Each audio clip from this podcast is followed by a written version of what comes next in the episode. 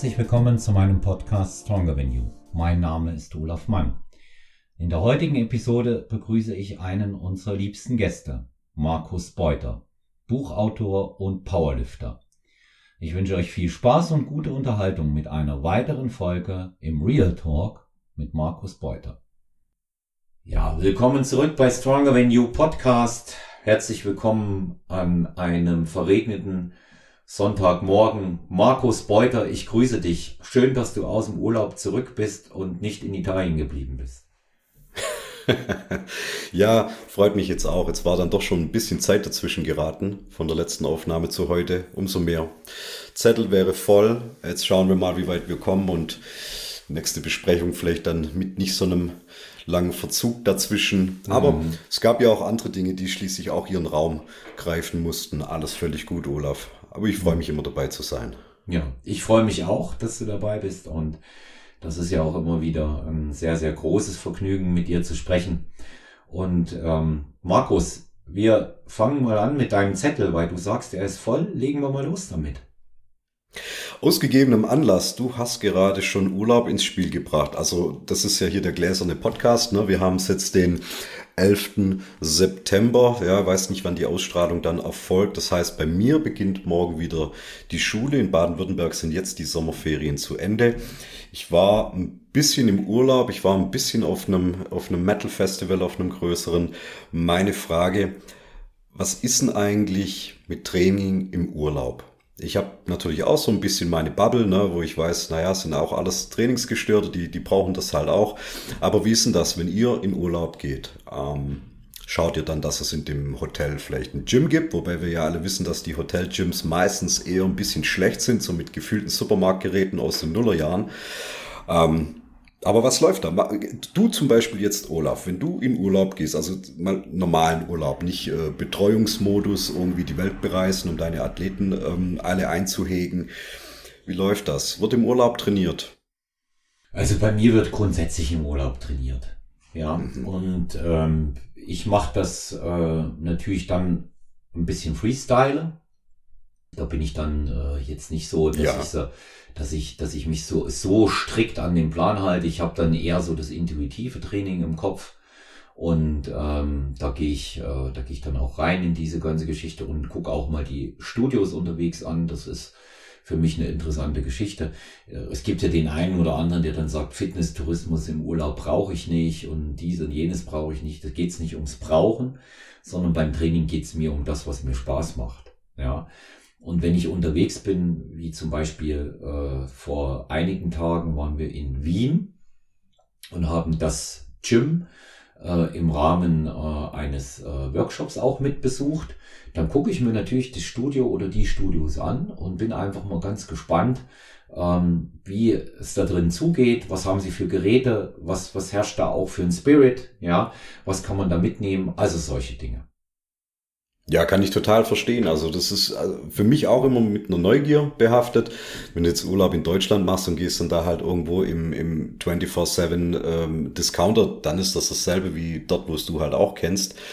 Bist du mal im Ausland, ähm, ja, da finde ich es dann auch immer interessant, was gibt's denn da so für Möglichkeiten? Also ich habe jetzt noch nie in einem Hotel oder, oder in einer Anlage irgendwie meinen Urlaub verbracht und hatte da Zugang zu einem vernünftigen Fitnessstudio. Ich bin dann halt auch immer öffentlich gegangen, habe vorher ein bisschen die Google-Suche betrieben. Wo bin ich denn stationiert mit meinem, mit meinem Hotel? Was ist denn so das nächste in Laufweite oder was man mit, dem, mit dem Auto oder mit einem E-Scooter irgendwie ansteuern könnte?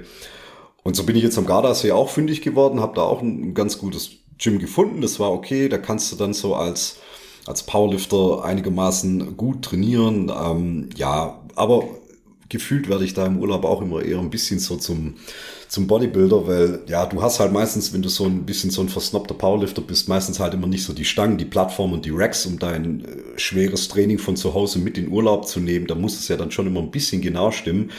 Aber da gehst du halt an die Maschinen, Kurzhandelbereich gibt's auch immer und dann wird halt einfach hemmungslos gepumpt. Das tut's mir dann auch in der Regel immer für, für eine Woche oder für zehn Tage. Das ist ja dann auch Okay, aber ich könnte es jetzt zum Beispiel auch nicht lassen. Oder als wir in, in Rügen waren, im Ferienhaus, ich habe eine Armada an meinen Trainingsbändern mitgenommen und, und Türanker und also so, dass ich mir halt wirklich so ein so, so ein Lockdown Home Gym irgendwie zusammenpopeln konnte, mit dem ich dann so das Wichtigste irgendwie machen kann, weil da war dann tatsächlich weit und breit kein Gym in der Nähe, was man so ohne weiteres hätte, da hättest du gefühlt von Rügen runterfahren müssen. Ähm, wer jetzt auf Rügen wohnt und sagt, ja, du bist ein Trottel, da hättest was um die Ecke gegeben, okay, dann schicke man es, es mir zu, ich möchte mal wieder nach Rügen gehen. Aber ja, lassen, lassen, bleiben, lassen kann ich es eigentlich nicht in der Woche. Das funktioniert eigentlich nicht. Aber bin wahrscheinlich nicht der Einzige. Warum auch? Also ich meine, Urlaub heißt zwar ja schon, mach mal was anderes, komm mal runter, dies, das, aber irgendwo ist es halt für mich auch so wie, ja, dann lass halt mal eine Woche Zähne putzen. Das geht auch nicht. Geht auch nicht. Und wenn du sie hinterher dann gründlicher putzt, da, das funktioniert ja auch nicht. Ich kann ja dann nicht danach mehr trainieren, um das wieder reinzuholen, weil irgendwie hat man ja immer schon so den Drive, man möchte was machen, man braucht die Auslassung, man braucht ein bisschen die Routine. Und wenn du jetzt nicht ein straffes Besichtigungs, äh, einen straffen Besichtigungsplan hast, dass du gefühlt in, in sieben Tagen alle, alle großen Weltdenkmäler anschauen musst, dann, dann findest du ja eigentlich auch die Zeit. Ja, ein bisschen was kann man doch immer machen. Hm. Und ich sehe eigentlich auch gar keinen Grund für äh, wie diese, diese viel beschriebene äh, Trainingspause dann immer, die sich daraus ergeben muss. Ja, müssen tut gar nichts in dem Zusammenhang. Ja, ich kann ich kann eine Trainingspause machen äh, im Urlaub, weil ich jetzt sage, es passt mir mal ganz gut rein. Aber ich finde diesen Gedanken, wie gesagt, ich muss ja nicht hier strikt vier, fünf, sechs Mal dann gehen, aber dieser Gedanke, da mal ein bisschen was zu tun, im Training zu sein, ähm, auch äh, seine Routinen ein wenig einzuhalten, den finde ich sehr, sehr gut. Ja, und ich habe schon ganz, ganz tolle Fitnessstudios auf diesem Weg äh, eben auch einfach gefunden. Ne? Beispielsweise war ich mal in einem sehr, sehr schönen äh, Fitnessstudio in Venedig. Und ähm, das war sehr klein. Ähm, es war aber, ähm, in Venedig sind alle Räume klein, weil kaum Platz ist. Ja. Und äh, es, es war aber sehr, es war sehr schön ausgestattet. Ne? War jetzt nicht überall die ultraschweren Gewichte gegeben, aber es gab ein paar Maschinen, die man sonst so nicht sieht. Und ähm, man hat dort jedenfalls äh, sehr, sehr gut trainieren können. Man sieht dort auch ähm, dann wieder andere Leute. Dann äh, war ich mal in einem Studio in Paris, was sehr teuer war. Das, ähm, das ist die Health City Kette, die es da äh, im, im westeuropäischen Raum äh, sehr viel gibt. Und ähm, waren die Tageskarten natürlich angemessen an Pariser Verhältnisse tatsächlich auch sehr, sehr teuer. Aber dort hat es mir auch sehr viel Spaß gemacht. Da waren gute Leute, riesig. Also ähm, das war dann schon so groß wie die großen Studios in den Vereinigten Staaten. Ja. Und äh, die hatten schon äh, Anfang äh, der 2010er hatten sie eine Tatanbahn, äh, auf der man CrossFit machen konnte, auf der man äh, Ausfallschritte machen konnte und alles Mögliche. Ja, also da. Dann waren da sie hat, schon früh dabei, ja, das da, stimmt, ja. Ja, da waren sie, da waren sie sehr früh dabei. Und dann in dem Studio, das erinnere ich noch sehr, sehr gut, waren besonders viele freundliche Menschen. Ja. Und ähm, da, da wurde dir, da wurde dir auch problemlos äh, geholfen, wenn du nach einem Spotter also auch gefragt hast. ja, ja, die, die auch spotten konnten, ja, ja, ja die auch spotten konnten, ja. Ja. Da kann ich mich noch erinnern, da war, da war ein farbiger Athlet auch wahnsinniges Tier. Wahnsinniges Tier, total freundlich, also wirklich auch total entspannt. Und wir haben dann zusammen trainiert sogar, hat sich spontan ergeben, weil der in etwa den gleichen äh, ähm, Lauf da hatte. War schön. Und ein absolutes Highlight für mich, das war äh, in Oslo. Da habe ich ähm, mal in einem der Nautilus Studios trainiert. Uh. Und ähm, das war 2010. Und das war natürlich eine sehr, sehr spannende Geschichte. Sehr freundlich da, nicht gerade billig wie überhaupt in Skandinavien. Sehr viele, sehr viele nette Menschen, sehr fähiges, äh, serviceorientiertes Personal. Und das war schon, das war schon ein ganz besonderer Aufenthalt. Bei der Gelegenheit, ich hatte es in einem der anderen Podcasts schon mal erzählt, habe ich ja äh, Mr. Cluzilla kennengelernt. Ähm, auch ein Top-Bodybuilder aus den aus den 90er Jahren äh, Tommy Torvaldsson, Norweger, der den Spitznamen Mr. Gluzilla auf der Bühne hatte. Und äh, ja, waren, waren sehr schöne Gespräche, die ich mit ihm da geführt habe.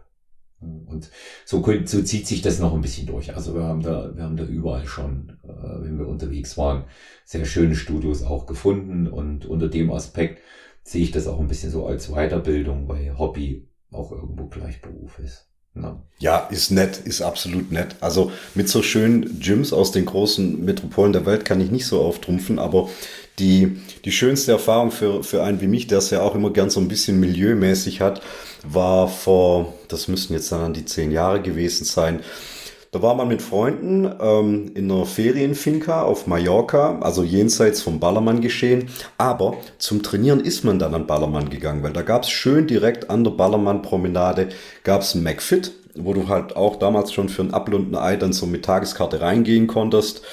Die Geräte waren so ein bisschen von der, von der, vom Meeres, von, von der Meeresluft ja so leicht ankorrodiert, ja, weil das so ein Balkon war, mit dem du dann schön Blick auf den Strand hattest. Und da hat halt die komplette äh, Türsteher-Szene aus der Gegend trainiert. Und da kannst du natürlich vorstellen, das war natürlich nett. Na, also ein Haufen große, äh, zugestopfte, tätowierte Klopse. Ich dazwischen habe mich natürlich wahnsinnig wohl gefühlt, war schön. Ja, war dann auch schön immer zu sehen, dass ich auf der Bank das auch drücke, was die drücken, obwohl sie 30, 35 Kilo schwerer waren. Habe mich natürlich gefreut als kleinen, dummen deutschen Powerlifter. Und ja, solche Sachen sind dann, sind dann einfach toll. Ne? Da gehst du ein bisschen aus dem Familiengeschehen raus, tauchst du zwei Stunden so ein bisschen ins, ins, ins Hardcore-Milieu ab, gehst du wieder zurück zur Familie, ist alles wieder schön fresh. Freust du dich wieder mit äh, vernünftigen Leuten zusammen zu sein und kannst die Freaks bei den Freaks lassen und dann ist das, dann ist das eine feine Sache. Ja. Ja. Also ich. Äh, nimmst du deine Supplements komplett in Urlaub mit, Olaf? Mm, nimmst, du dein, nimmst du dein komplettes Zeug? Seit einigen Jahren ja. Seit einigen Jahren ja. Ja. Und ich. Nimmst du dann die großen Kübel mit oder packst du dir zu Hause alles schön in kleine Druckverschlussbeutelchen ab? Das, oder weil es ja immer eine Frage vom Gepäck, ne? Das kommt, das kommt immer, das kommt immer darauf an. Also ich habe mittlerweile, ähm, kann ich jetzt aus dem aktuellen Geschehen äh, sprechen, ähm, genügend Pillendosen von HBN, wo ich das für mehrere Tage im Voraus packen kann. Mhm. Ja. Da, kann, da packe ich mir dann, äh, je nachdem, wie lang es ist, drei, vier, fünf, sechs, sieben Tage in eine Pillendose ein. Mhm. Ähm, wenn äh, ich so unterwegs bin, dass ich sehr viel Mahlzeitenvorbereitung habe und dabei habe, da habe ich eine noch größere Pillendose ähm, direkt ähm, auf meiner Mahlzeitenbox. Mhm. Und äh, die ich befüllen kann. Und das Einzige, was ich dann wirklich in, äh, im Behälter mitnehme, ähm, das, ist, das sind die EAAs in Pulverform und die Gelenkschmiere. Ja, und das Joint Care. Das sind die einzigen Dinge, die ich tatsächlich dann in Pulverform mitnehme. Und äh, ja, Proteinpulver noch. Entschuldigung, Proteinpulver noch, falls ich welches brauche. Und das, und das nirgendwo hab. Ja. Und ähm, da muss ich, da muss ich sagen, komme ich gut zurecht damit. Ja. Ja, ich, hab, ich mache mir auch immer gern den Aufwand und je nachdem, wie die Gepäcksituation ist, dann nimmst du natürlich nicht den 2,3 äh, Kilo Whey-Protein-Kübel mit. Dann habe ich hier auch alles schön auf Vorrat mir in, in Druckverschlussbeutelchen abgepackt. Dann musst du auch nichts wiegen. Dann nimmst du einfach ein Beutelchen, haust das in Shaker rein und dann passt es. Ich muss mal schauen, dass ich um den Ausstrahlungstermin herum das mal auf Instagram poste. Ich habe das ein bisschen ähm, fotomäßig dokumentiert, äh, wie, ich, wie, ich, wie ich Supplements, vor allem Pulver und alles vorbereite. Das sieht halt echt aus wie eine Crystal Meth Küche. Aber ja, irgendwie ist es so eine Challenge, dass ich denke, hey, ich, ich will es jetzt doch auch nicht für sieben oder zehn Tage über Bord werfen. Ein paar, paar Pillchen kannst du immer mitnehmen, aber ja, irgendwelche Sachen in Pulverform, ERAs, Whey und wenn du dann noch vor Ort halt noch trainieren möchtest und sagst, ja komm, dann, dann nehme ich auch meinen ganzen Scheiß mit. Ja, mhm. dann ist jetzt auch voll wurscht.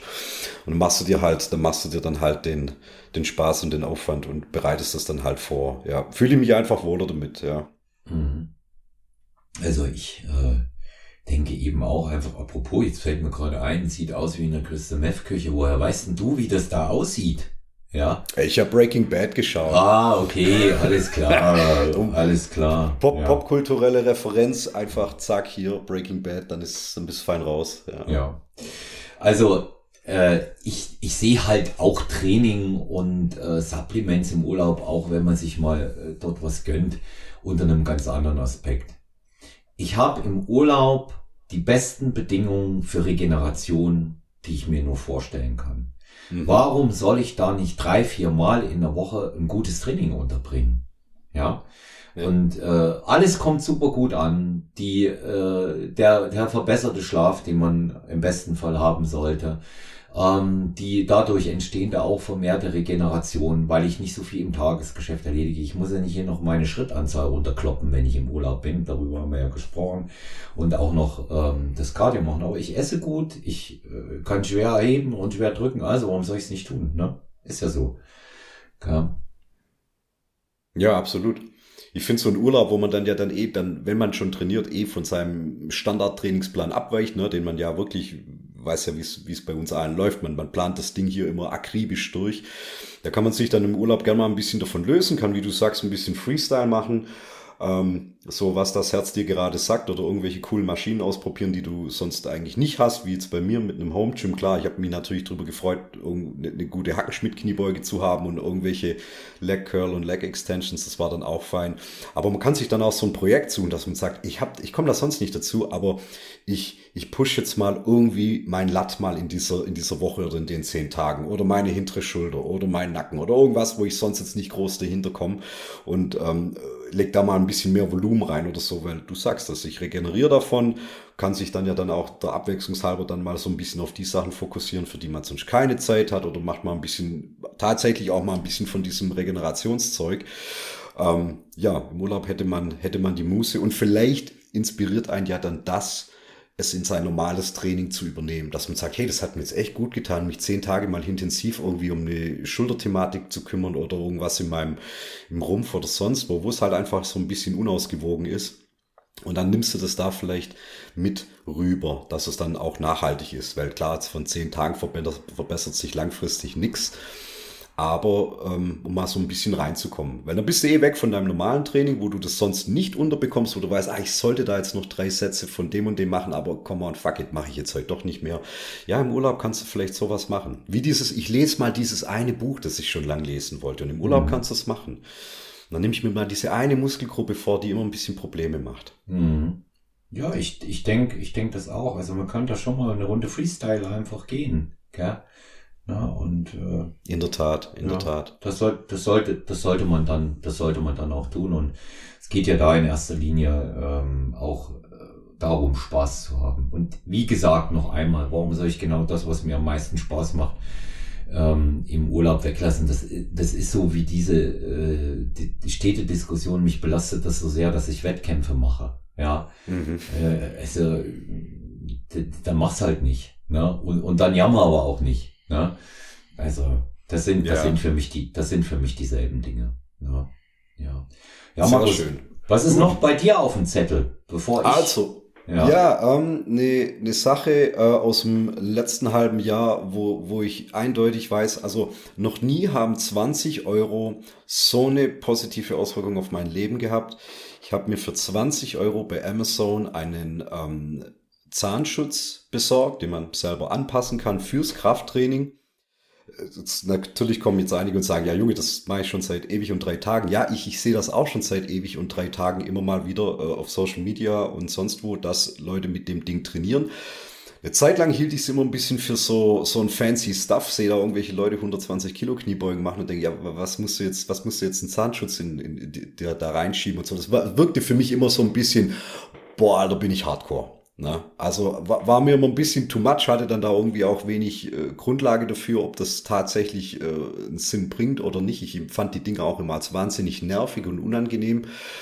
Aber jetzt haben sich ein paar Sachen geändert. Punkt eins: Mein Zahnarzt hat vor ein paar Monaten bei der letzten äh, Zwischenkontrolle gemeint, was ist denn los mit Ihnen? Haben Sie einen Stress? Sie knirschen doch mit den Zähnen. Ich so, nee, ich habe zwar Stress, aber ich knirsche nicht.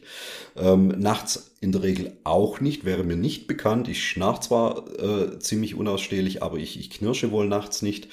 Ähm, ja, aber Sie haben hier eindeutigen Abrieb von Kiefer geschlossen und so weiter und so weiter. Sag, ja, wie, wie wär's denn mit seit 25 Jahren Krafttraining? Ah, sehr gut, Herr Beuter. Ja, ja, sehr gut. Wir nähern uns der Sache.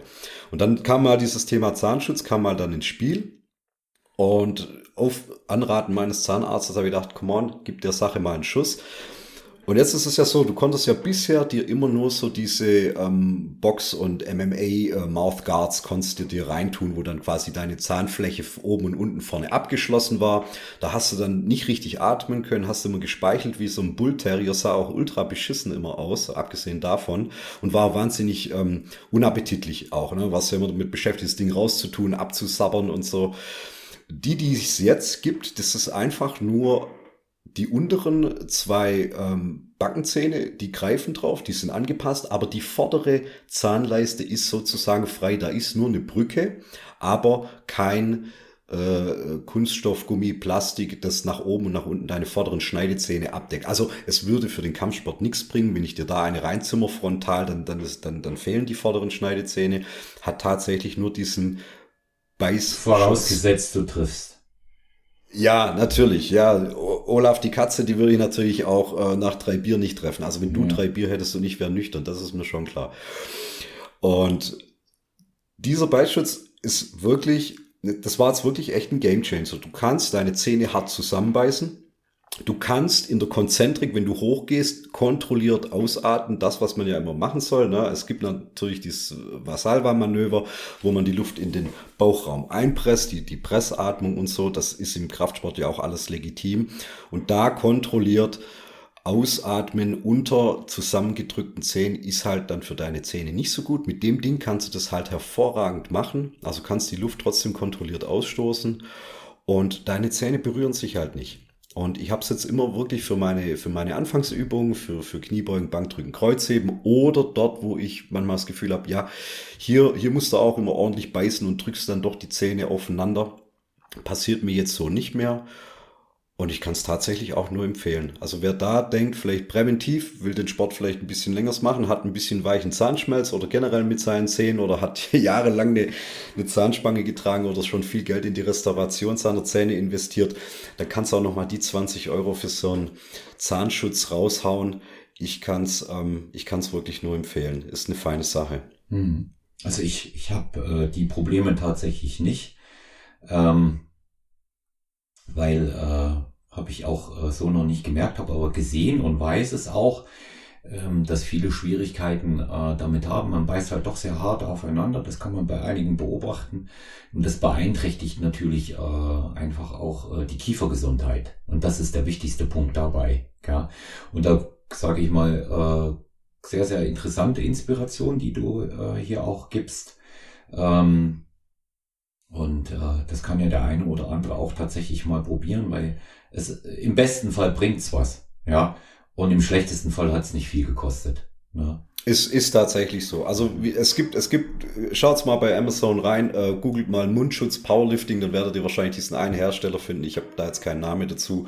Um die 20 Euro ähm, verschiedene Farben. Zu Hause einmal kurz in 80 Grad warmes Wasser getaucht dann in den Mund genommen, äh, kurz, kurz kaltes Wasser drüber, in Mund genommen, angepasst an die Zähne, aushärten lassen und dann hast du ein individuelles äh, ähm, Teil, was dann immer wirklich perfekt passt, so wie es sein sollte. Und ja, wie du sagst, 20 Euro, da hat man schon mehr Geld für Supplement Humbug ausgegeben. Und wer es dann noch ein bisschen pushen möchte, der kann dann auch zum Zahntechniker seines Vertrauens gehen und kann sich sowas richtig gut anfertigen lassen. Sehe ich für mich jetzt noch keine Notwendigkeit drin. Ähm, aber ist auf jeden Fall mal eine Sache, kann man mal, kann man mal versuchen, ist nicht, ist nicht äh, Angeberei oder sonst was. So, guck mal, was ich noch alles brauche, weil ich so ein harter Kerl bin. Nee, macht, macht, macht einfach total Sinn. Zähne sind einfach empfindlich und die nutzen sich halt dann dementsprechend ab. Und auch so für, für die Leistungsfähigkeit ist es einfach äh, ein Zugewinn. Ja, kannst mhm. hart kontrahieren, kannst hart anspannen, kannst hart die Luft pressen, aber du kannst sie dann dort auch entweichen lassen, wo es dann nötig wäre, wo du dich sonst entscheiden musstest. Harter Druck auf den Kiefer oder Luft ausatmen und so kriegst du beides unter einen Hut. Ja, ja. Also gut, nehmt's mal als Inspiration ja, nehmt's, an. Ne, nehm, nehmt's mal mit, kostet wenig, bringt viel. Ja, ganz genau. Ja, was haben wir noch auf der Liste bei dir, Markus? Ähm, das ist ein bisschen so eine allgemeingültige Sache. Ich mache mir in letzter Zeit immer mehr einen Kopf ähm, um die Unterscheidung zwischen dem Genotyp und dem Phänotyp. Also sprich, der Genotyp eines jeden Menschen ist das, was, was deine Veranlagung mitbringt, deine genetischen Merkmale. Der Phänotyp wiederum ist dein Erscheinungsbild, da geht es um die sichtbaren Merkmale. Also sprich, hast du einen Genotyp, der dich zu einem guten Kraftsportler veranlagt, ne, bringst du da das Notwendige dazu mit.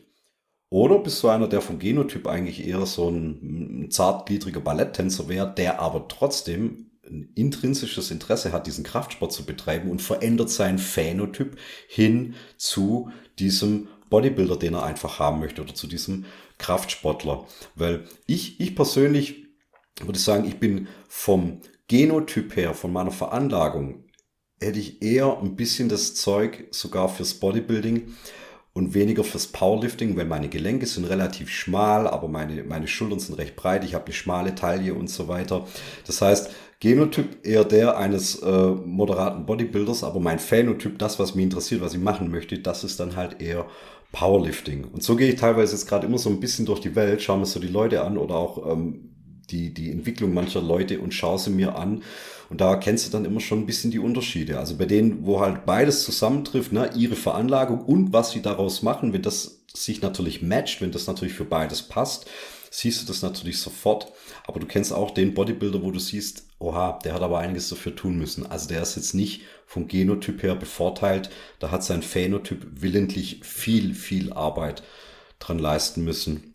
Und ja, ist einfach immer so ein bisschen so ein, so ein äh, Gedankenspiel, ja, wie derjenige, der so ein bisschen eine dickliche Veranlagung hat, so ein bisschen so eine endomorphe Veranlagung und halt immer Lebenszeit lang ein bisschen seine Ernährung im Auge behalten muss, um nach außen hin wie so ein athletischer Mesomorph zu erscheinen, ist aber von der Veranlagung einfach so dieser kleine dicke Junge und ist dann halt viel damit beschäftigt, dem entgegenzuwirken, wohingegen andere, ja, müssen sich gefühlt um nichts scheren, haben diesen Bonus, aber halt irgendwo anders wieder so ein bisschen Defizit. Und finde ich halt bei unserem Sport, wo halt natürlich die Erscheinung viel ausmacht, finde ich da eine ziemlich interessante Sache, weil ich sage mal, ein 100-Meter-Sprinter, den erkenne ich jetzt nicht sofort als 100-Meter-Sprinter.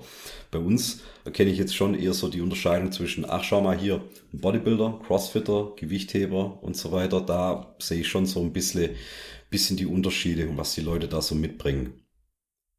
Hm. Hast du, hast du, hast du den Genotyp fürs Bodybuilding? Ich selber ja. Nee. Bringst du, nee. Bring, bringst du, bringst du, bringst du die, die, die perfekte Bodybuilding-Genetik mit? Überhaupt nicht, überhaupt nicht. Ich bringe, ich bringe für gar nichts die perfekte Genetik. das, ja. das ist jetzt aber ein ziemliches Understatement. Ja, und ähm, nee, also für fürs Bodybuilding sicherlich überhaupt nicht. Ja. Mhm. Ähm, ich, wir haben ja mal darüber gesprochen, was mein Vater auch davon hielt, zum Beispiel, dass ich äh, geboxt habe. Ja.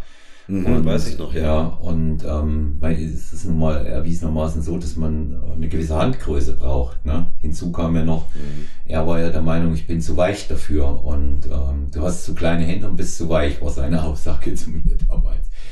Und ähm, beim, beim Bodybuilding selber, ähm, ich bin nicht der Genotyp. Überhaupt nicht. Ich bring das, ich bring das nicht mit. Ja, also was man, was man vielleicht maximal sagen kann, ist, ich habe ähm, relativ äh, schmale Schlüsselbeine. Aber wenn man so Hauptkriterien äh, fürs Bodybuilding mal ansetzt, wie ähm, volle Muskelbäuche, ja, mhm. kurze Muskelansätze in den Armen, wie beispielsweise beim Bizeps, um mhm. eine ordentliche Höhe zu erreichen, dass der quasi wirkt wie äh, bei Ronnie Coleman, als ob drei Stück übereinander gestapelt sind. Ja, mhm. ähm, eine schmale Taille habe ich ja gleich gar nicht. Ja, die kommt, die kommt noch mit hinzu. Ich habe ein bisschen Glück in den Beinen. Da habe ich mit Sicherheit eine Veranlagung. Habe auch da nochmal Glück. Ähm, altersbedingt scheine ich in den Beinen nicht ganz so schnell abzubauen. Also wir, wir kennen das Phänomen bei älteren, erwachsenen Männern, dass sie tatsächlich dünne Beine mit der Zeit bekommen, auch wenn sie trainieren. Das Glück habe ich, dass es, äh, dass es nicht so ist. Und ich bin auch von Mutter Natur nicht von Haus aus mit einem mega Stoffwechsel bedacht worden, ähm, geschweige denn mit niedrigem Körperfettanteil von Haus aus. Mhm. Also das, das alles nicht. Aber ich denke, ich, ich pack's halt dadurch, äh, das auszugleichen, dass ich das tue, was mir Spaß macht. Ja. Und ähm, ja, und ja, in der Tat. Ich meine, manche Sachen kannst du nicht wegargumentieren. Also die, die sind dann einfach limitierend, wenn du das nicht mitbringst. Du wirst jetzt, du wirst im olympischen Gewichtheben, wirst du nichts hinbekommen, wenn deine Hand so klein ist, dass du keinen Hook Grip an der Stange, äh, keinen Affenklammergriff an der Stange setzen kannst, ja, wo, wo deine, wo mindestens zwei bis drei Finger auf den Daumen abgelegt werden müssen, um die Stange zu umgreifen. Wenn du das nicht kannst, dann kannst du noch so dich anstrengen, aber das wäre der limitierende Faktor schlechthin, das würde nicht funktionieren. Oder wenn deine Unterarm-Oberarm-Relation so ungünstig ist, dass du beim Umsetzen nicht in der, in der, in der, in der Front, Front Grip Position die Langhandel auf dein Schlüsselbein ablegen kannst oder auf deinen vorderen Delts, wenn da einfach deine Unterarme und deine Oberarme ungünstigsten Verhältnis schlechthin sind, dann würde das nicht funktionieren. Dann bist du da. Also du kannst dann zwar als Freizeittrainierender da ein bisschen rumwursteln, aber das ist eigentlich, das ist eigentlich von vornherein ausgeschlossen, dass es da einigermaßen Sinn macht. Das ist im Powerlifting nicht so limitierend, da ist völlig wurscht. Da kannst du mit verschiedenen Griffarten kannst du da arbeiten. Und selbst wenn du jetzt in einem Lift nicht so genetisch dafür ausgelegt bist, dann kannst du das in einem anderen einigermaßen kompensieren. Aber es gibt schon so ein bisschen so Ausschlussfaktoren. Das ist, ist tatsächlich so. Im Bodybuilding bin ich mir manchmal nicht so sicher. Da, da siehst du dann auch welche auf der Bühne, wo du denkst, naja, vom Genotyp, also wenn ich mir jetzt deine Struktur angucke, deinen Rahmen, ja, weiß ich jetzt auch nicht. Also da, da bist du jetzt für den Rahmen bist du entweder viel zu schwer oder du hast gar keinen Rahmen oder so. Da ja, da, da, also wenn, wenn halt Symmetrie noch so ein Kriterium sein soll, dann kannst du den Genotyp nicht von der Hand weisen, weil sonst siehst du halt einfach, einfach wie eine, wie eine Freakshow aus. Du hast gar nicht den Rahmen dafür. Da wäre eigentlich schon bei 95 Kilo wäre da Schluss, aber trotzdem stehst du da in so einer offenen Klasse mit 115 Kilo auf der Bühne und dann sieht's halt auch dementsprechend freaky aus. Mhm. Und da, da passt es dann oftmals auch nicht so ganz zusammen. Also klar, natürlich das Beste draus gemacht, sich nicht unterkriegen lassen. Alle haben gesagt, du wirst ein hässlicher Bodybuilder. Ja, das hast du auch geschafft. Du bist ein hässlicher Bodybuilder, aber du bist halt brutal. Ja, und das ist vielleicht so ein bisschen dein Vorteil. Kennen wir ja auch noch aus den, aus den 90er Jahren und aus den anfänglichen Nullerjahren. Da gab es auch Leute auf der Bühne. Ja, die hatten zwar für den Muskelaufbau eine wahnsinnig gute Veranlagung, ja, die mussten vielleicht auch gar nicht so viel Stoff wie andere nehmen und dass es richtig gut funktioniert hat, aber rein von ihrer Struktur her einfach nicht schön. Also, also eine V-Form weit gefehlt, Schultern äh, passt nicht richtig, alles ein bisschen, ein bisschen Frankenstein-Look einfach. Mhm. Ja, aber ich sage, ich sehe ja immer bei diesen, äh, bei diesen ganzen Geschichten, ähm, auch im Bodybuilding, das ist ja äh, eh ein Sport, ähm, wo du aus deinen ähm, individuellen Gegebenheiten immer noch viel mehr rausholen kannst. Ne? Es geht jetzt mal gar nicht primär um den Wettkampf. Ne? Es geht einfach darum, ja. wir, wir bauen Muskulatur auf, geht nicht um Konkurrenzfähigkeit und das sieht passabel aus. Und da ist immer wieder der alles entscheidende Punkt. Erstens, wie hoch ist meine Arbeitsethos, wenn es darum geht, solche Sachen konsequent zu verfolgen wie einen Marathonlauf? Erster mhm. Punkt. Der zweite Punkt, der für mich ähm, äh, am Ende dann auch die entscheidende Rolle spielt, wenn ich mal so aussehen will wie auf den Bildern, wie ich mir das vorstelle, wenn ich mich äh, diesem, ja, sag ich mal, Vorbild nähern möchte, da muss ich halt auch irgendwann mal eine Diät machen. Ja, und da mhm. muss ich auch mal durch und muss mich mal richtig runterfräsen, um zu sehen, wie weit ich dann tatsächlich komme. Und ähm, das wollen die wenigsten. Wir begegnen ja immer wieder so Sachen, ähm, dass Leute sagen, ja, ich könnte auch Wettkämpfe machen. Ich will aber nicht. Ich, hab, ich will es aber eigentlich gar nicht. Ich könnte es ja. Ja klar, du kannst alles machen. Markus, du kannst, du kannst auch ein Buch schreiben, ja, so wie du. Ja, das kann man auch. Aber viele sagen das und machen es nicht. Du, du kannst auch einen Doktortitel erwerben. Und die sagen, jeder kann einen Doktortitel erwerben. Ja, das stimmt, das stimmt. Jeder kann ein Buch schreiben, jeder kann einen Doktortitel erwerben, jeder kann eine gute Figur haben. Aber sie sind nicht alle bereit dafür, das zu tun. Das ist der alles entscheidende Punkt. Und dann muss man sich eben auch wiederum nicht beklagen. Und da, da wirft man das eben mal, ob ich jetzt ein äh, Genotyp oder ein Phänotyp bin und alle anderen Dinge. Die lässt man mal beiseite und wirft mal das, was man hat, in die Waagschale. Und das ist Willen und die äh, Bereitschaft zu arbeiten. Man kann auch straucheln dabei, klar, logisch, ist machbar. Ja, wenn ich jedes Mal, wenn Leute das zu mir gesagt haben, naja, ich könnte ja auch dies und jenes, ähm, wenn ich, wenn ich, wenn ich mir das jetzt jedes Mal aufgeschrieben hätte, wäre die Liste mittlerweile auch schon wahnsinnig lang. Ist auch immer so am Rande einer harten Unverschämtheit, wenn das jemand sagt. Weil das taucht ja meistens immer nur in einem Kontext auf, wo jemand etwas jetzt vorweist, dass man sagt, ich habe jetzt an einer Meisterschaft teilgenommen oder ich habe dies und das geleistet, ich habe ich hab akademische Würden erreicht, ich habe ein Projekt abgeschlossen, dies, das und so weiter. Ne? Und anstatt, dass man das aufgreift und sagt, wow, das ist ja beeindruckend, wie bist du da vorgegangen, stelle ich mir schwierig vor und so weiter, dann kommen solche Aussagen wie, naja, ich könnte das ja auch, wenn ich mehr Zeit hätte, ich keine Familie hätte, ich ähm, ne, und so weiter und so weiter. Und dann setzt das immer so diese Leistung des Gegenüber immer so hart runter. Es wird dann immer so wahnsinnig unverschämt. Also ich denke so, hey, du musst du dich jetzt nicht irgendwie rechtfertigen, weil das jetzt bei dir nicht der Fall ist, ja. Kommt doch jetzt nicht auf, auf, auf von, von der Seite her. Und es ist halt auch immer, ähm, so ein Trugschluss. Das sagen meistens auch immer Leute, die einfach nicht so richtig Farbe bekennen wollen. Ne? Das sind, das sind gerade im Kraftsport sind es immer welche, die zwar schon auch trainieren und die bei angezogenem T-Shirt schon nach einem Kraftsportler aussehen irgendwie und so weiter. Und dann aber Sachen sagen wie, ja, ich könnte ja auch mal eine Diät machen oder ich könnte auch Wettkampfform erreichen. Und du weißt aber genau, die würden das disziplinmäßig vielleicht einigermaßen durchziehen können, ja, wenn sie, wenn, wenn sie die richtige Einstellung oder Motivation dazu finden würden.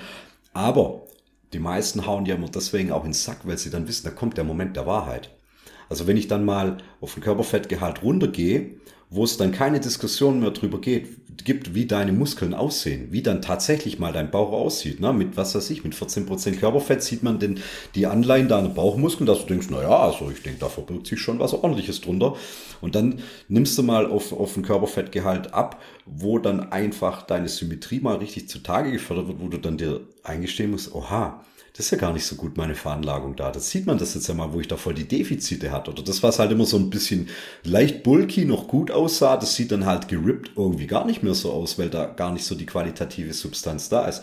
Und so ist es mit vielen anderen auch. Also du kannst 100 Bücher ja auch gelesen haben, aber eins zu schreiben ist nochmal eine andere Baustelle. Ja, und, und, ich finde es dann immer so anmaßend, wenn man es ja, ab, ab, ausweicht. Ne? Geht mir, geht mir genauso. Und nur weil ich, ich sage das immer wieder an dem Beispiel, nur weil ich weiß, wie man isst, weiß ich doch noch lange nicht, wie ein Restaurant geführt wird.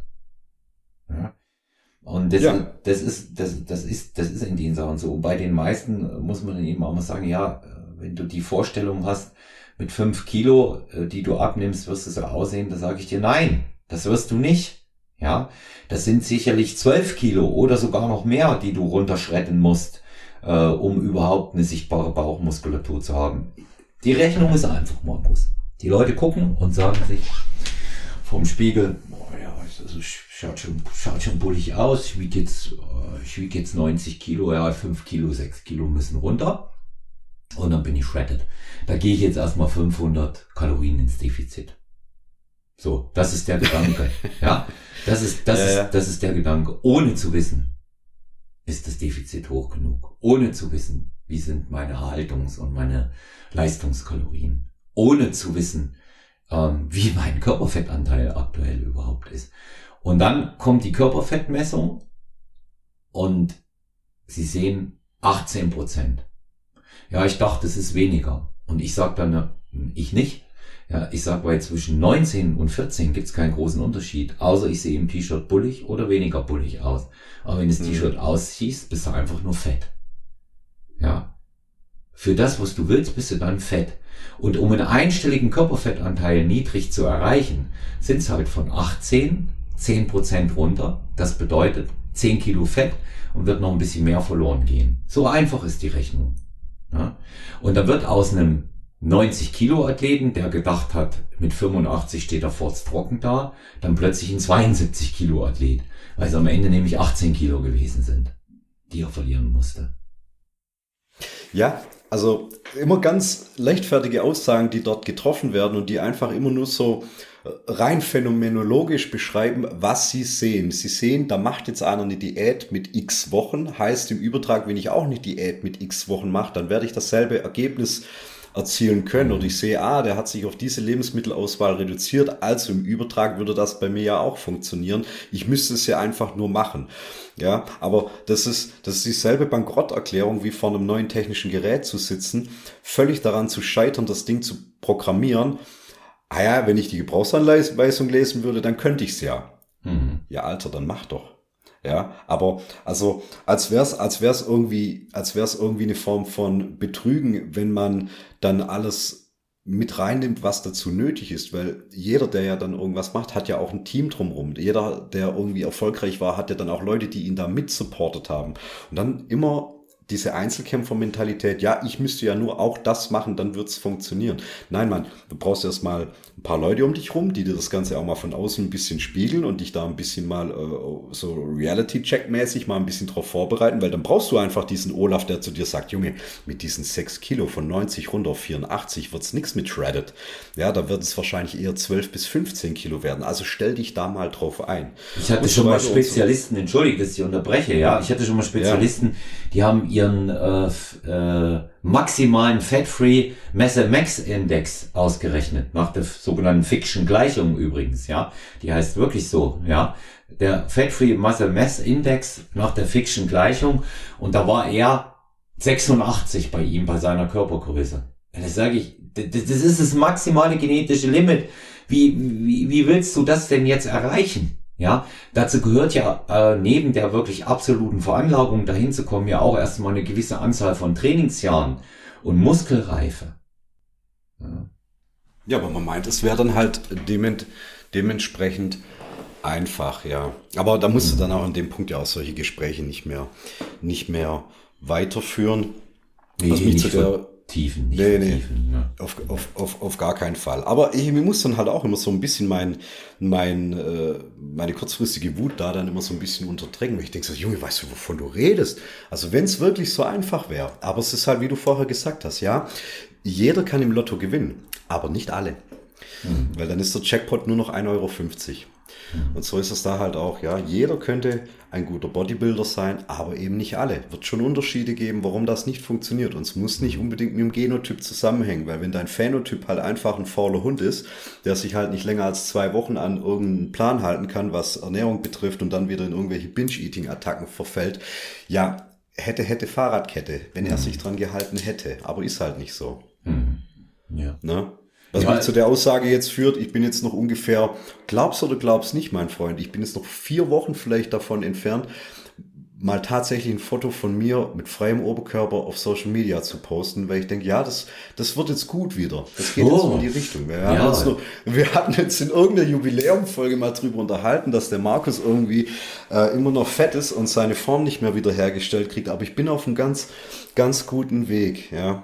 Also ich gefühlt, also natürlich nicht Bodybuilding-Style, äh, aber so, dass ein, ein, Powerlifter sein Shirt ausziehen kann und sagen, hey Mann, sieht man aber schon ganz, sieht, sieht gut aus. Ja, mhm. weiß nicht, was das in, in, Prozent ausgedrückt wäre, aber ähm, so, dass ja dementsprechend äh, äh, Wehen sind sichtbar, die Bauchmuskeln sind voll sichtbar, sie ist ein bisschen Streifen in der Brust und äh, gut separierte Arme. Das wäre, das wäre es ungefähr so. Bei jetzt mhm. immer noch aktuell bei 88,5, so zwischen 88 und 89 Kilo. Ich habe mir aber auch ewig lang Zeit gelassen. Ich habe nichts Radikales gemacht, weil ich wollte das so nachhaltig wie möglich irgendwie aufstellen, dass ich jetzt nicht irgendwie, ich, ich bin ja wirklich gut drin, irgendwelche harten Sachen kurzfristig durchzuziehen und dann das Ergebnis abzuliefern. Und das ist aber nicht nachhaltig. Ja, also ein halbes Jahr später ist dann mehr oder weniger alles wieder dahin.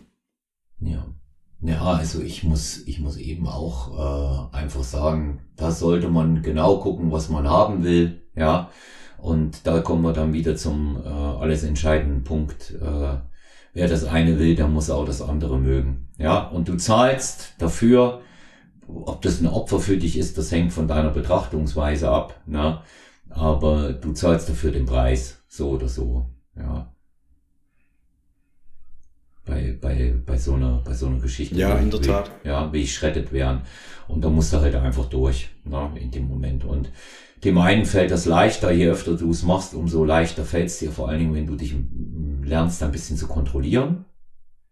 Und ich kann das ja auch mal wieder erzählen, wie, wie es nach dem ersten Wettkampf war bei mir, wie ich da gegessen habe und was ich alles auf der Liste hatte, was ich essen will. Und komischerweise, je härter und je strenger ich eine Diät durchgezogen habe, umso weniger Bock hatte ich auf irgendwas. Ja? Und umso kürzer wurden die Diäten. Das kann ich mir aber tatsächlich vorstellen, weil, also, da geht's mir im Prinzip auch so, je, je besser ich wieder morgens sehe, wie es im Spiegel ausschaut, umso mehr bin ich dann dazu bereit zu sagen, ah nee, jetzt, jetzt Junge, jetzt zieh das heute durch, jetzt zieh das morgen wieder durch. Also ich, ich rutsche dann nicht so leicht ab in, oh, jetzt habe ich doch irgendwie 500 Kalorien mehr zu mir genommen, wie ich eigentlich vorhatte oder dies, das. Je besser der momentane Status ist, umso eher kann ich es wiederum durchhalten. Hatte aber immer das Problem, wenn mal der Zenit überschritten ist, dass ich wusste, okay, jetzt wird es nicht mehr besser, ähm, dann ist so eher wieder dieses Absturzpotenzial da dass du sagst, ja, okay, gut, jetzt hast du diesen, diesen maximalen Höhepunkt für dich erreicht, hast jetzt ein paar Bilder gemacht, du bist total zufrieden gewesen, so wolltest du das haben. Ähm, okay, wie geht's jetzt weiter? Keine Ahnung, aber vielleicht erstmal ein Cheat Meal reinhauen und dann vielleicht übermorgen auch nochmal eins. Und dann hat das irgendwie, ist man dann schon abgedriftet, war dann schon wieder in diesem, naja, oder vielleicht jetzt doch erstmal wieder ein bisschen Masse aufbauen, dies, das und so weiter.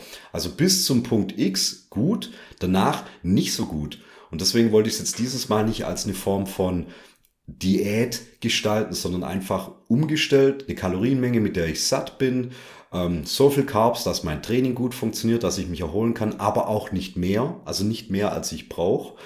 Und so tut das jetzt einigermaßen. Ne? Aber jetzt habt ihr es ja gehört, jetzt habe ich es abgesetzt. Also sprich, zum Sendetermin vielleicht noch zwei Wochen draufgerechnet, müssten mal Bilder irgendwo von mir mhm. auftauchen. Ne? Sehr, sehr, sehr gut. Also wir werden, wir werden das mit äh, Spannung und äh, Feuerwerk äh, verfolgen, das Ganze. Und ähm, ja, also ich meine, ich weiß, weiß ja, wie du aussiehst und du hast einfach, du hast einfach äh, über die Jahre dieses lange Training einfach natürlich auch eine Muskelsubstanz und eine Muskelstruktur auch aufgebaut. Ich glaube zum Beispiel, weil du bei mir jetzt wegen der Veranlagung gefragt hast, mhm. dass das eigentlich aktuell mein großes Fund ist.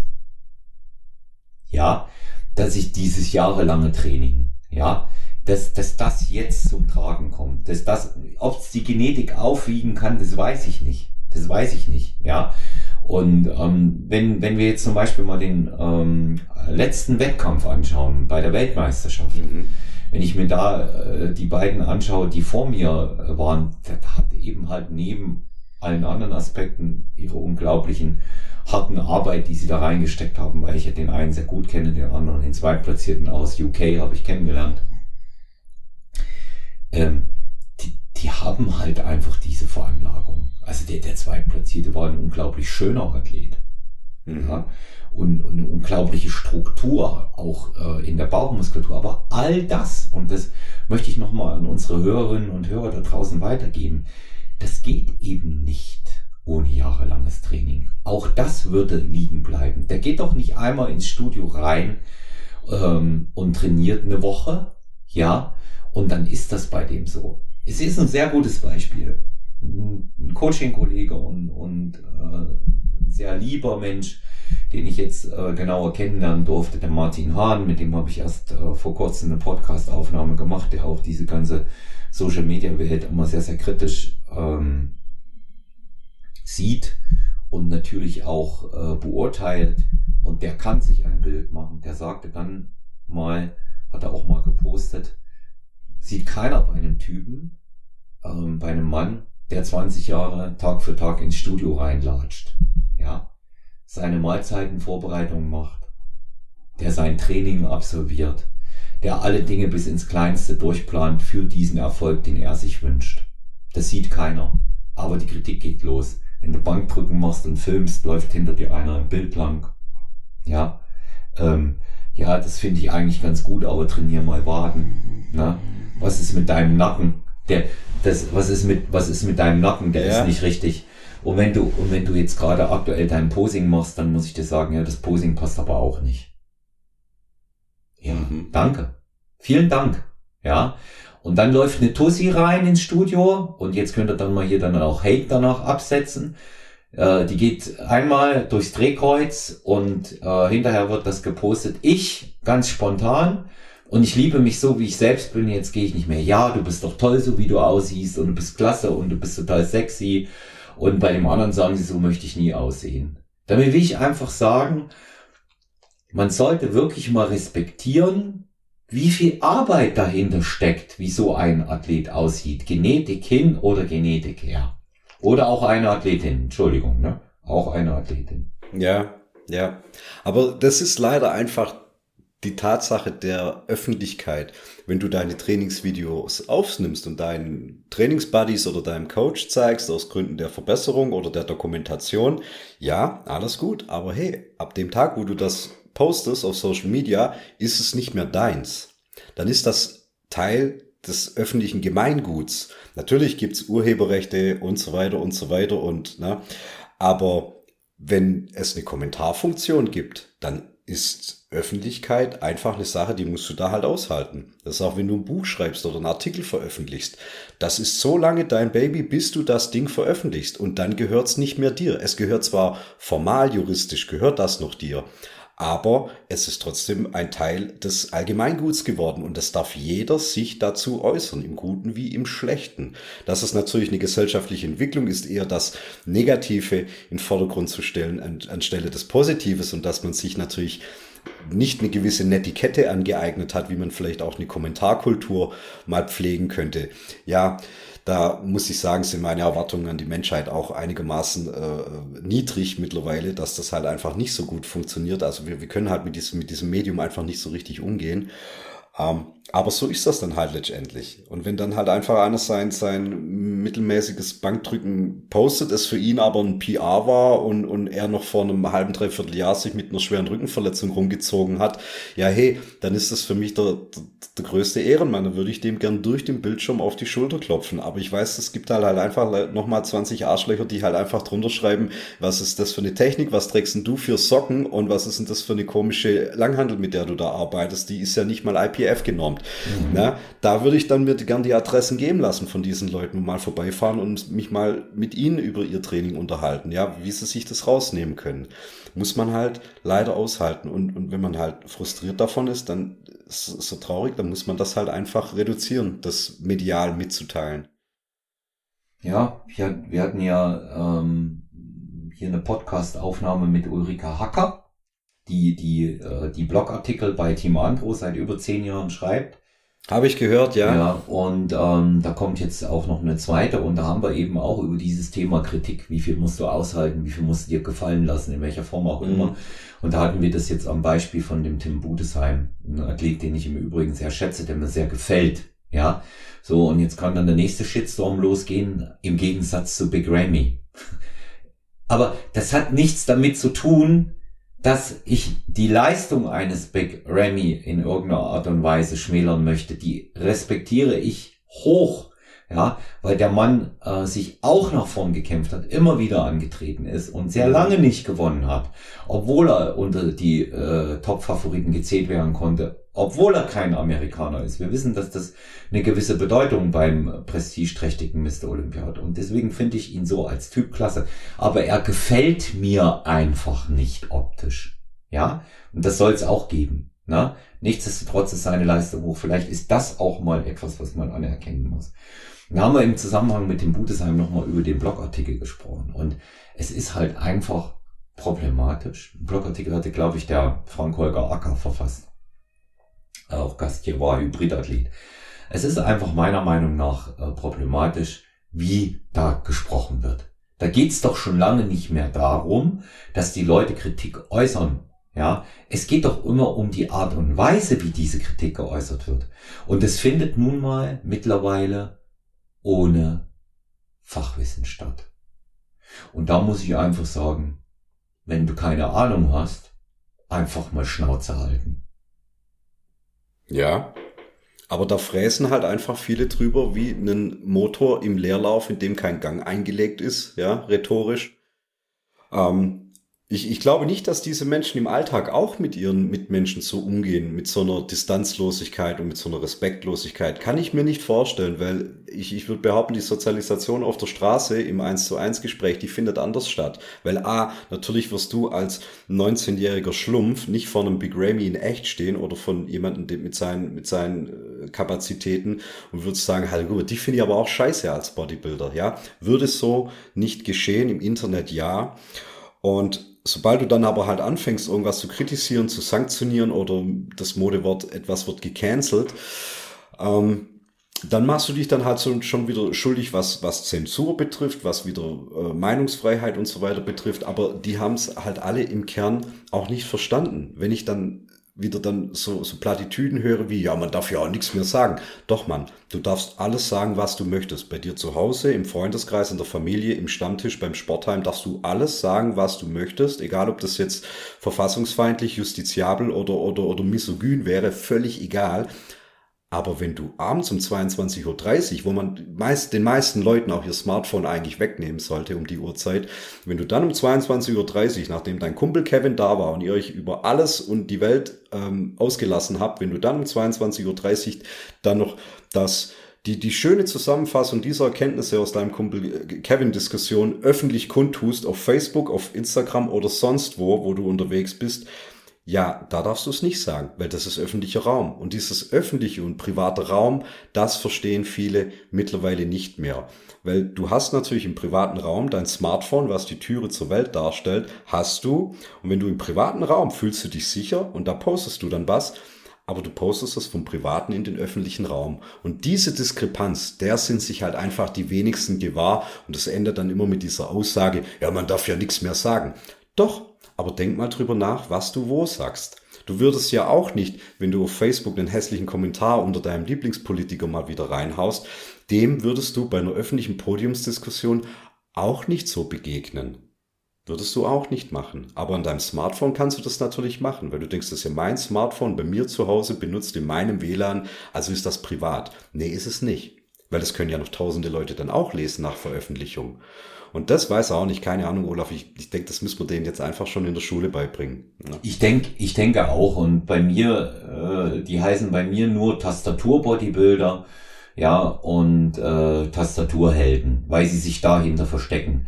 Und äh, also ich, ich würde, ich würde das, so, aber das ist ja auch der Punkt. Ein Wettkampfathlet beispielsweise, wir nehmen nur mal die Sache mit dem Tim raus, ja.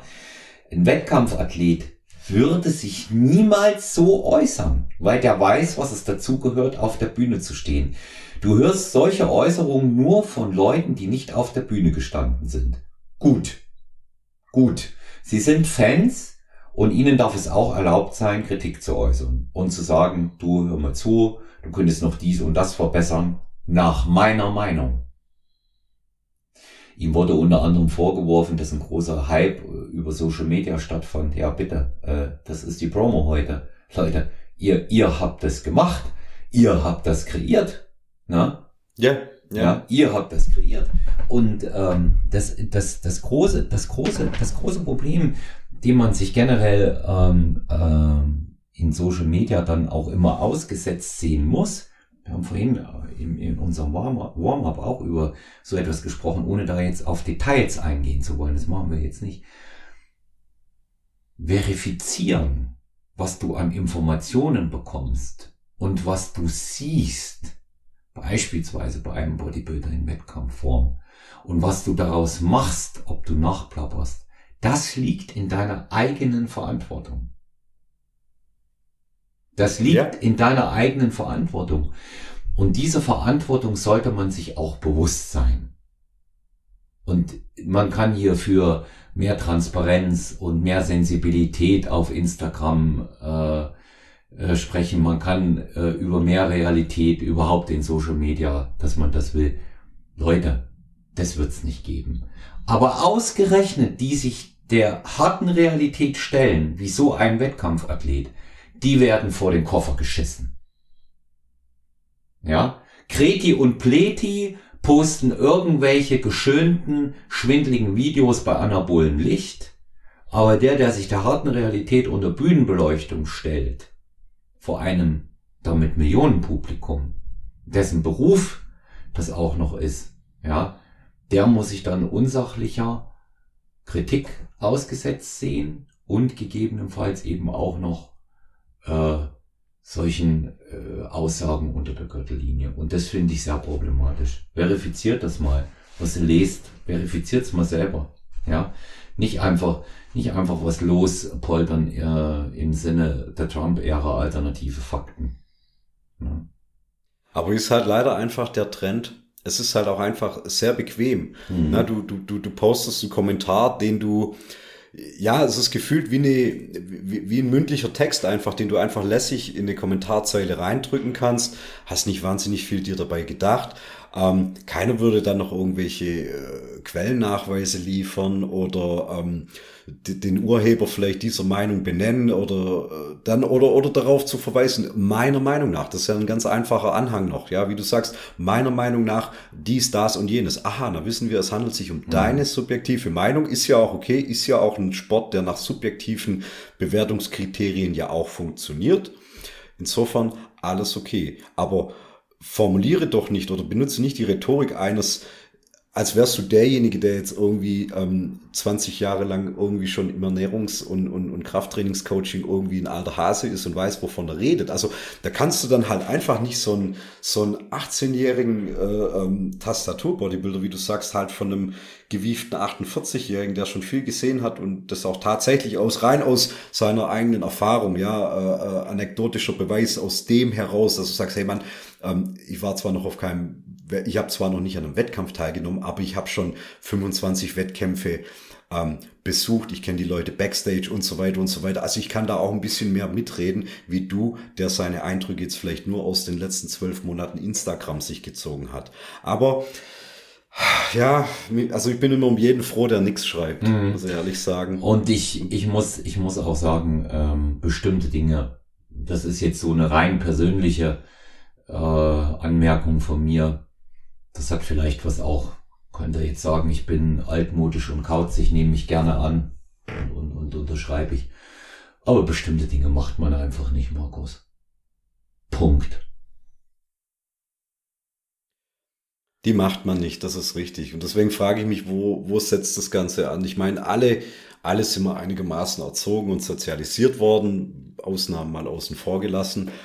Aber äh, viele Dinge weißt du halt auch einfach nicht. Also ich, ich meine, ich sehe es jetzt halt einfach mal aus meiner Lehrerperspektive. Wir, wir versuchen jetzt seit wenigen Jahren so eine gewisse Medienkompetenz bei den Kids auf den Weg zu bringen.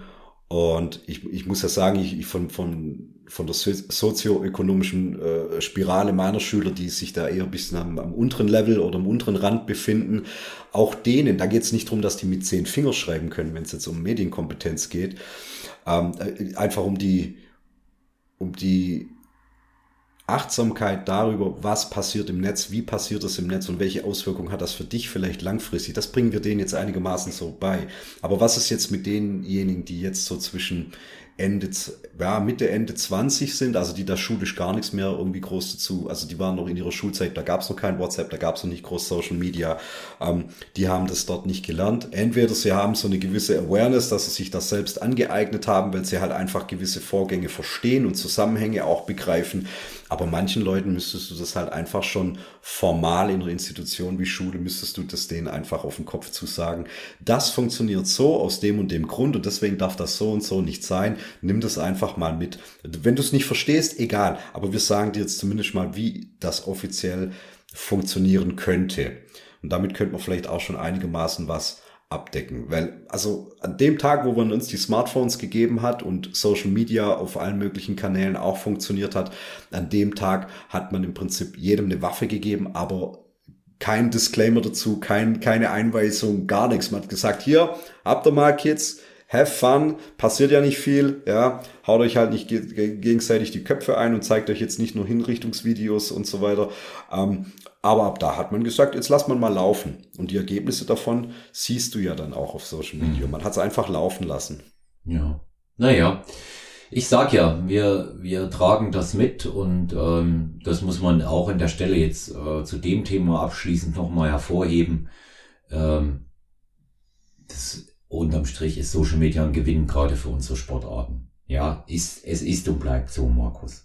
Es ist und bleibt. Wäre so. nie so groß geworden Nein. in Richtung. Natürlich Nein. nicht. Um Gottes Willen, da brauchen wir uns alle nichts vormachen. Ja. Also, ja. ja. Das ist, das ist, das ist einfach, das ist einfach eine Tatsache. Ja. Ja, Markus. Abschließend, Zielgerade. Der äh, Mr. Olympia, weniger als 100 Tage, äh, steht vor der Tür im Dezember. Ähm, kurze Aussage, wen siehst du als Favorit, wen siehst du vorne? Boah, ich bin gar nicht drin. Also ich war ja immer so ein bisschen im, im hm, Team. Ich dachte auch, ja, dachte auch. Aha. Ich dachte auch, dass du immer ein bisschen drin warst bis jetzt. Ne? Ja, ja, schon, schon. Da habe ich jetzt aber auch die letzten Monate ein bisschen schleifen lassen. Ich war, war zu sehr auf dem, auf dem Powerlifting-Planeten, weil da einfach äh, wahnsinnig viel los war. Ich war immer ein großer Nick Walker-Fan bin gespannt, was er auf der Bühne abliefert, was ich halt auch, da werden wir wieder bei, bei Social Media so sehe aus seinem Training. Also der ist mittlerweile körperlich schon eingeschränkt durch seine Proportion. Also ich, wenn ich sehe, wie er seine Übungen ausführen muss, ich bin echt gespannt, was da Richtung Bühne noch ein bisschen runtergeht, weil der wird, der wird immer größer. Und ich weiß nicht, ob das, ob das für ihn, ob das für ihn gut ist. Ähm, aber bei den, bei den schweren Jungs bin ich gerade gar nicht up to date, muss mhm. ich, muss ich sagen. Da mhm. gibt's dann eine ausführliche Nachbesprechung oder kurz vorher mal noch so ein bisschen Trend, müssen wir mal sich ein bisschen einlesen in das Ganze. Wie sieht das bei dir aus? Hast du schon ein paar so Zugpferde, wo es eigentlich klar sein könnte? Also ich äh, sehe natürlich ganz klar, ähm, und das sage ich nochmal, äh, sportliche Leistung und wie, wie er arbeitet und wie er dranbleibt und sich nicht unterkriegen lässt, ist für mich sowas von ehrenhaft ich sehe ganz klar von Big Ramy. Also wenn der nicht, äh, wenn er nicht total äh, out of shape ankommt, ähm, dann sollte der das gewinnen zum dritten Mal. Da sehe ich, da sehe ich überhaupt gar keine, äh, gar keine, gar keinen, der an ihm so glatt vorbeiziehen könnte. Ähm, wenn wir jetzt mal Nick Walker nehmen, dem ich ähm, seit äh, geraumer Zeit jetzt folge, auch bei Instagram, weil er mir ganz gut gefällt. Ich schaue mir auch seine Videos auf YouTube an.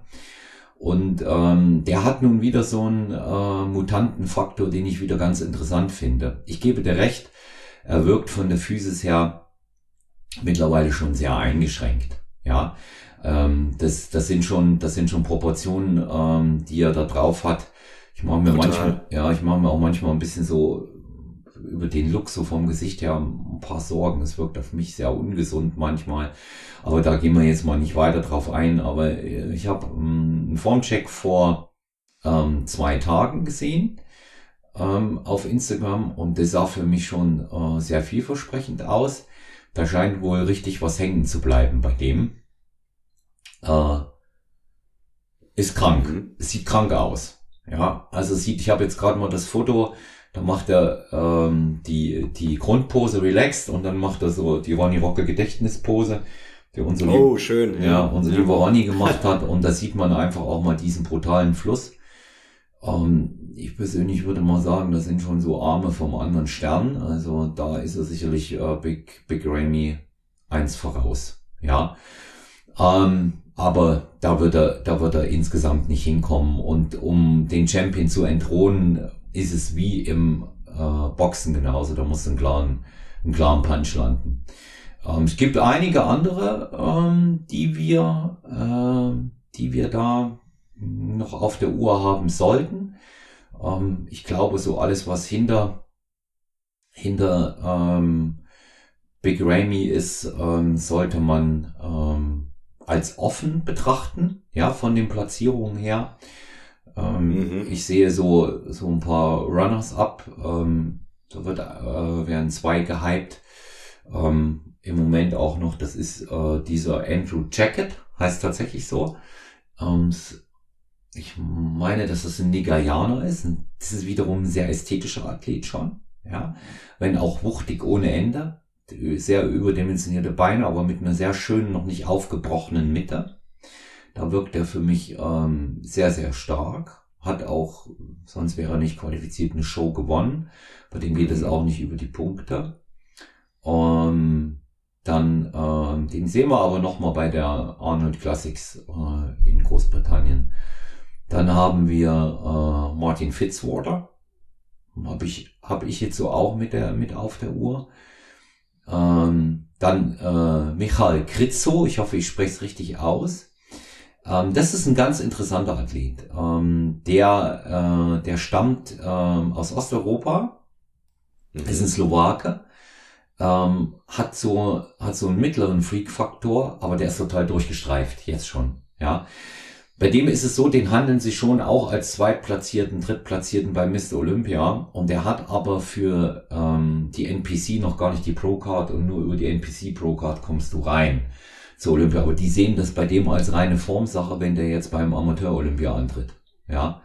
Und äh, dass der sich die dort holt. Und äh, seine Arme werden jetzt äh, schon äh, verglichen mit denen von Paul Dillett. Der wird ja auch noch was sagen. Ja, Paul Dillett, der vom Rasenmähen schon unglaublich aussieht. Ja, ja. ja. Also ähm, der, der mit ihm ist mit Sicherheit auch zu rechnen. Ja. Dann muss man mal gucken, ähm, wie es so mit zwei, äh, 112, zwei 212ern ist. Äh, Clarida und äh, Lansford. Muss man schauen. Die wollen wahrscheinlich aufsteigen, sind äh, wohl aber beide auch schon für die eine und die andere qualifiziert. In der 212 waren wir mit großen Chancen meiner Meinung nach Enrico Hoffmann, wenn der sich qualifiziert, hat er hat er sicherlich auch äh, Top 10 Potenzial. Ist ein, das ist ein gut aussehender Athlet. Und da da war dann noch einer. Ähm, so wir, ah ja, ganz genau. Also wir haben natürlich noch ähm, mit dabei äh, Brandon Curry als ehemaligen mhm. Mr. O, ähm, wo immer von den äh, Tastatur-Bodybuildern geredet wurde, der, dem wird es an den Beinen fehlen. Sehe ich nicht so. Ja. Der hat sicherlich die stärksten Verbesserungen ähm, gemacht, seit er bei der Camel Crew ist mit wem man immer rechnen muss, auch wenn er jetzt in die Jahre kommt und wo einfach nichts mehr in diesen Frame reinpasst, so optisch, ja, was schon dann sehr schnell äh, sehr überladen wird. Das ist William mhm. Bonneck. Ähm, ich glaube, ah, okay. ich, ich ja. glaube auch, dass das ist ein guter, ein schöner, abgezogener Athlet. Der kommt auch nie außer Form. Und ich glaube, ich glaube, äh, dass, dass das für Bonneck sicherlich die letzte Saison sein wird. Er, er täte gut daran, ja. Irgendwann kommt die in den Bereich, wo sie immer mehr versuchen, noch reinzupacken, um nach vorne zu kommen, anstatt auf nur pure Qualität zu achten. Und ähm, da, da, da denke ich, ähm, sollte, sollte er äh, sicherlich auch schauen, dass, dass er das gut zu Ende bringt. Aber es ist ein schöner Athlet, den sehe ich gerne. William Bonnick mit einem sehr schönen, sehr gefälligen Posing, wie man äh, passend sagt. Ich mag den sehr. Ja, und dann einer, den ich also brutal gern sehe, weil der sich auch gegen alle Widerstände durchsetzt. Und wer mich kennt, weiß, dass ich diese Athleten besonders mag, die sehr viel härter sind. Für mich zählt da gar nicht insgesamt der Freak-Faktor so sehr. Seine Sinne brutale Erscheinung. Das ist Hadi Chopin. Ja. Das ist der, der Iraner, äh, ja. der auch schon drei äh, Top-Platzierungen, Top-3-Platzierungen gebracht hat. Bei ihm wird sicherlich davon ausgehen, schafft er das Visum in die USA als Iraner zu kriegen, als Perser. Ja, aber ähm, er ist ein sehr ausgeglichener Athlet, er ist ein sehr gut aussehender Athlet. Ähm, er schaut immer hart aus, der kommt nie off und ähm, ja, der kann halt einfach auch durch seine Präsentation punkten. Und eben, wie gesagt, ganz oben, wenn, wenn man jetzt noch mitguckt, äh, Hunter Labrada von Lee Labrada der Sohn, mhm. kann man noch schauen, dass der sicherlich auch noch äh, durchaus Chancen auf eine Finalplatzierung hat. Aber der, der, der große Punch wird ihm möglicherweise noch nicht gelingen, aber dem gehört die Zukunft. Und ähm, wen, äh, wen ich eben, wie gesagt, äh, ganz vorne sehe, ist wieder Big Ramy, ja. Und ähm, das, das, der, ist, der ist einfach schwer zu schlagen, auch mit seiner Dominanz und sehr, sehr, sehr ausgeglichenen Präsenz, was man ihm halt auch lassen muss. Er hat so bestimmte Bereiche, die sind einfach nicht kaputt gegangen. Der hat nicht diese, diese Hernie in der Mitte, wo die Bauchmuskulatur so aufgebrochen ist, ja. Mhm. Bisher noch nicht, was, was ja Phil Heath absolut zum Verhängnis auch neben der Nabelgeschichte da geworden ist. Phil Heath auch einer der besten Bodybuilder aller Zeiten mit sieben Mr. Olympia. Was wurde der gedisst und gehatet, aber seine Leistung muss man einfach auch mal sehen. Ja, ja also das ist ja absolut. Ja, das ist so, ähm, das ist so der Ausblick, äh, den ich, äh, den ich da geben geben möchte von meiner Seite. Ne? Hm. Also ich kann für nächste, für nächste Ausgabe von uns beiden auch schon mal anteasern. Ich würde was zu den dieses Wochenende neu veröffentlichten IPF-Bankdrückregeln was sagen, weil mhm. da herrscht jetzt auch allgemeine Verunsicherung. Oh Gott, oh Gott, oh Gott, wie breit darf ich denn noch greifen, damit es gültig ist? Weil wenn es die IPF ändert, dann hat es auch Auswirkungen auf den, auf den Bundesverband, auf den BVDK und auch auf die ganzen Dorfverbände, wie, wo, was äh, stattfindet und auch offene Turniere. Da werden die Bankdrückregeln sich dem anpassen müssen, weil die IPF einfach den Kurs setzt. Und das kann ich nächste Woche oder beim, beim nächsten Talk gern mal, ähm, mal aufdröseln warum hat man das geändert? Wie wird jetzt gebencht? Was hat sich da, was hat sich da getan? Weil ich glaube, da ist jetzt viel Verunsicherung im Spiel. Ich könnte das mal aufarbeiten. Und dann hätte ich noch was zum Thema direktes Hals- und Nackentraining. Das lasse ich jetzt einfach mal so stehen. Also damit meine ich jetzt nicht nur die, die Shrugs, die du machst, sondern den Hals direkt zu trainieren. Warum, weshalb macht das Sinn? Was bringt das überhaupt? Ja. Ja. Interessant, interessant. Ja. Ich bin, ich bin gespannt, äh, was uns da äh, erwartet. Und ähm, wie immer ein großes Vergnügen mit dir zu sprechen, Markus. Ich danke dir ganz, ganz herzlich äh, für deine Zeit, die wieder wie im Fluge vergangen ist. Wenn ihr Fragen habt, gerne an Markus Beuter direkt über Instagram wenden oder an mich über personal-trainer.gmx.eu oder auch olafmann.sty für Stronger You bei Instagram und genauso 0173 7739230 ähm, Sprachnachricht, Schreibnachricht. Und wenn euch die Folge gefallen hat, lasst uns Feedback da, abonniert uns, konstruktive Kritik immer erwünscht und schreibt uns alle Fragen, die ihr möchtet. Und ich mache noch darauf aufmerksam, in der Episodenbeschreibung von dieser Folge und den anderen findet ihr auch den exklusiven Zugang zum hbnsupplements.de Shop und hier könnt ihr für den exklusiven Code STY großgeschrieben 15 mit 15% einkaufen und unser Wettkampfteam sehr, sehr gerne unterstützen. Bis dahin sage ich Tschüss Markus. Ciao Olaf. Ja, und bleibt uns gewogen und bleibt gesund. Euer Olaf.